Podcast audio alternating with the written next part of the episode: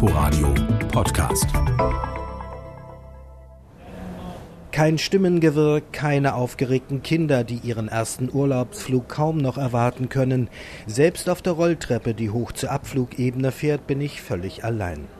Zuletzt habe ich das Terminal so Ende Februar des vergangenen Jahres erlebt. Da war der BER noch zu und der Probebetrieb mit den Komparsen hatte noch nicht angefangen.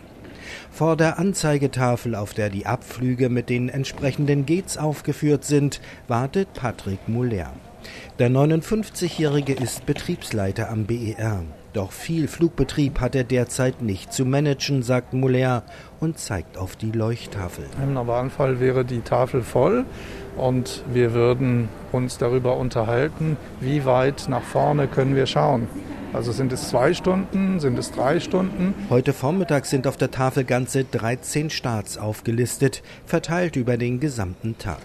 Moller weiß, wie sensibel der Luftverkehr auf Krisen aller Art reagiert. Er kennt das Geschäft von Mega-Airports wie in London Heathrow, Katar oder Kairo. Als Corona zuschlug, ging Moller noch davon aus, dass die Passagierzahlen am neuen BER vielleicht auf 20 bis 30 Prozent des Normalbetriebes sinken würden. Dass es inzwischen nicht mal mehr 10 Prozent, sprich 10.000 Fluggäste täglich sind, hätte er sich niemals vorstellen können. Doch dann kam der 7. November des vergangenen Jahres, erinnert sich Moller. EasyJet als größte Airline am BER kündigte an, nahezu alle Verbindungen einzustellen. Das war für uns der Moment, wo wir realisiert haben, wie stark Corona uns betreffen wird. Und ähnliche Reaktionen gab es dann von anderen Kunden wie Ryanair, der Lufthansa-Gruppe äh, und sonstige.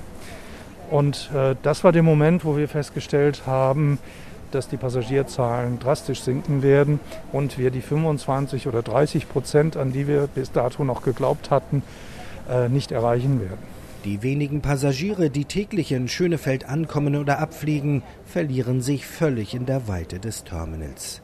Sie kommen oder wollen nach München, Frankfurt am Main, Zürich, Minsk oder Istanbul.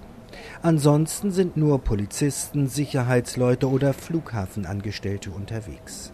An einem automatischen Desinfektionsspender macht sich gerade Daniel Jenichen zu schaffen. Wir müssen die auf Funktion überprüfen, gucken, ob nachgefüllt werden muss, ob die Akkus noch voll sind, ob die Spender halt funktionieren. Genau, da klappern wir jeden Tag jeden einzelnen Spender ab und legen dabei im Durchschnitt 10 Kilometer zurück. 89 dieser Geräte muss Jenichen in Schuss halten. Und wo wir gerade bei Zahlen sind, täglich 15 Liter Desinfektionsmittel werden in die unterschiedlichen Spender des Terminals gekippt. Weitere 60 Liter ozonisiertes Wasser für die Flächendesinfektion verbraucht.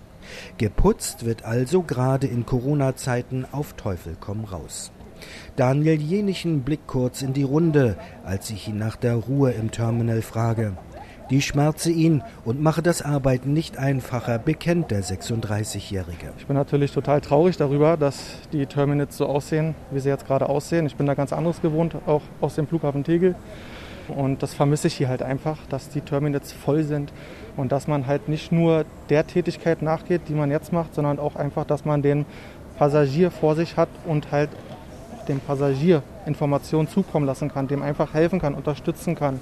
Am Infostand sitzt Christopher Schubert. Ihm sei schon etwas langweilig, gibt er zu. Aber die Langeweile sei nur das eine. Es ist wie so, dass eine Seele geraubt worden ist vom Flughafen. Und das ist halt auch, man ist nicht mehr so richtig der Spannung. Und es wäre jetzt langsam wirklich schön, wieder volle Terminals zu haben.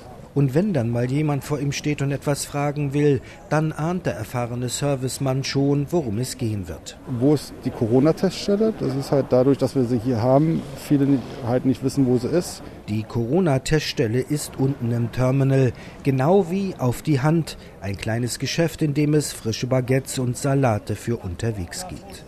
Der Unterschied zu vielen anderen Läden im Terminal, die Auslage ist voll, auch der Kaffee duftet herrlich. Jessica von Bobeneck ist froh, dass der Laden nicht schließen musste. Wir halten uns wacker. Wir haben die meisten unserer Mitarbeiter mit durchgezogen und wir hoffen einfach auf bessere Zeiten und hatten auch schon sehr gute Zeiten. Die guten Zeiten waren in Tegel, da kamen die Leute von auf die Hand gar nicht mehr hinterher, so groß war der Andrang. Natürlich nur bis zum vergangenen Frühjahr, sagt Jessica von Bogeneck. Da wurde es ja auch schlagartig extrem ruhig. Das ist für uns natürlich sehr ungewohnt. Wir arbeiten sehr hochtourig an den Flughäfen.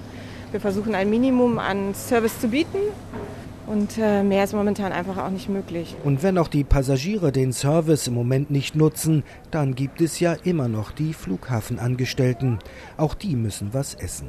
Die Flughafenkantine ist schon lange geschlossen. Der Tag wird kommen, an dem das Geschäft auch mit den Passagieren wieder brummt, ist sich die 42-Jährige sicher. Es ist ja auch nicht so, dass man nicht reisen möchte, sondern es ist ja so, dass man es nicht darf. Und wir hoffen aber sehr, dass es irgendwann dann auch wieder möglich ist. Täglich rund eine Million Euro Verluste fährt oder treffender gesagt fliegt die Flughafengesellschaft gegenwärtig ein.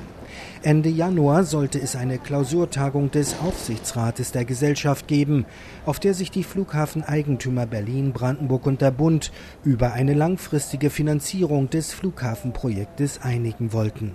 Die zweitägige Klausur ist inzwischen abgesagt. Am Montag wird es nur noch eine Telefonkonferenz des Aufsichtsrates geben. In der aktuellen Situation weiß keiner mehr, wie es wirklich weitergehen soll. Fakt ist, der Airport braucht weitere Millionen aus der Steuerkasse und er muss sparen, wo immer es geht. Betriebsleiter Patrick Muller ist deshalb knauserig geworden. Investitionen werden nach Möglichkeit aufgeschoben und wo immer es geht, müssen die eigenen Leute ran. Beispiel die Feuerwehr die bestimmte Überprüfungen selbst übernehmen kann. Die Überprüfung der Hydranten, auch das Schließen von bestimmten Bereichen im Terminal führt dazu, dass wir dort Personaleinsparungen durchführen können. Und diese Themen dann kombiniert ergeben dann am Ende des Tages sechs- oder gar siebenstellige Einsparpotenziale, die wir natürlich ziehen müssen. Zu den Bereichen, die im Terminal 1 geschlossen sind, gehören das Süd- sowie das Nordpier des neuen Flughafens. Nur noch am sogenannten Main Pier docken derzeit die Flugzeuge an.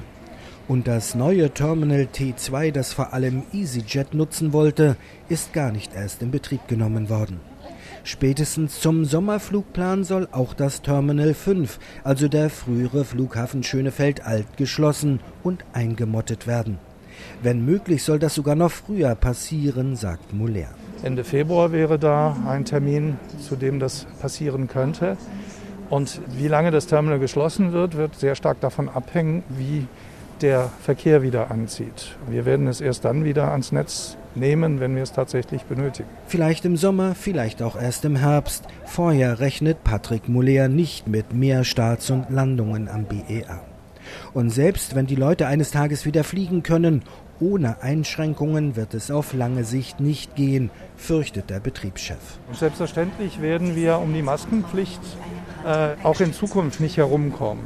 Oder bis wir eine, einen Punkt angelangt sind, wo alle Länder, in die man auch hinfliegt, die Krankenhauskapazitäten, Intensivbettenkapazitäten etc. wieder haben.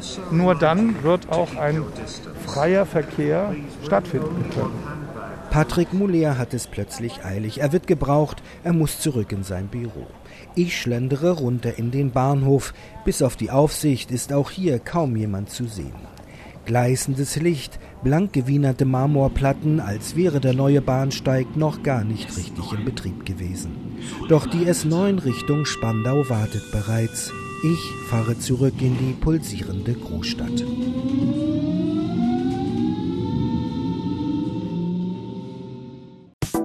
Inforadio Podcast.